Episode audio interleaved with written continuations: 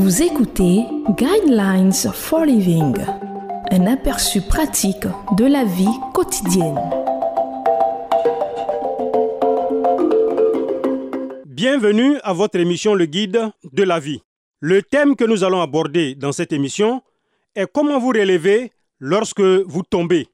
Et faites des voies droites pour vos pieds afin que ce qui est boiteux ne se démette pas, mais plutôt soit guéri. Hébreu chapitre 12, verset 13.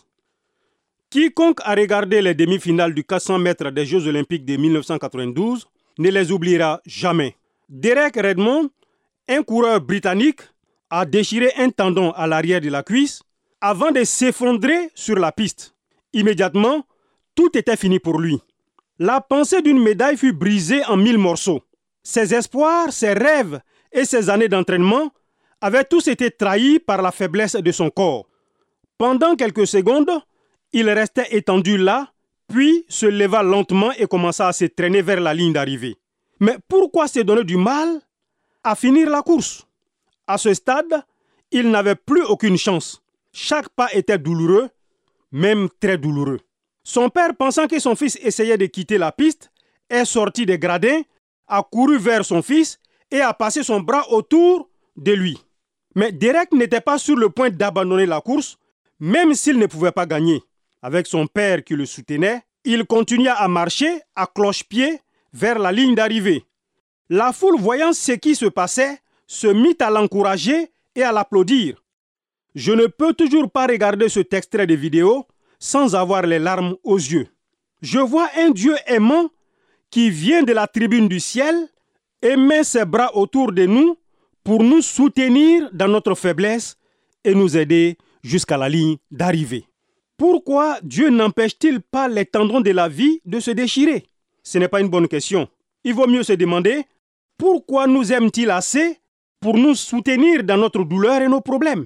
Dans le livre aux Hébreux chapitre 12, il y a une phrase avec un sens fort. L'auteur écrit supporte la correction ou la discipline. Ce mot supporter est pour le moins intéressant.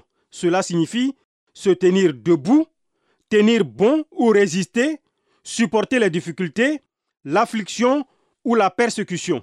Cela veut dire que vous n'abandonnez pas quand vous êtes déprimé, même si la médaille d'or est perdue d'avance. La façon dont vous répondez aux difficultés peut amener les gens à trébucher ou à retrouver des forces et à affermir leur vie tout à nouveau. Il y a beaucoup de personnes qui sont handicapées émotionnellement et spirituellement. Ce sont ceux dont parle le livre aux Hébreux où Dieu dit Faites des voies droites pour vos pieds ou ne cédez pas à la tentation d'abandonner. Continuez à avancer droit devant vous pour que ceux qui sont peut-être plus faibles que vous puissent suivre votre exemple. Vous admirez quelqu'un comme Derek Redmond qui n'a pas arrêté quand il aurait pu, n'est-ce pas? Alors quand quelque chose vous arrive, relevez-vous et commencez à avancer sur le chemin et dirigez-vous vers la ligne d'arrivée.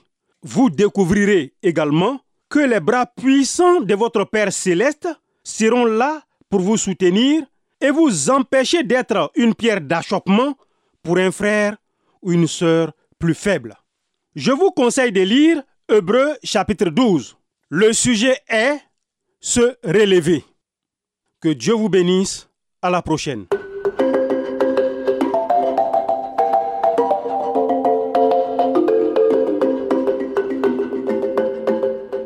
Vous venez de suivre Guidelines for Living.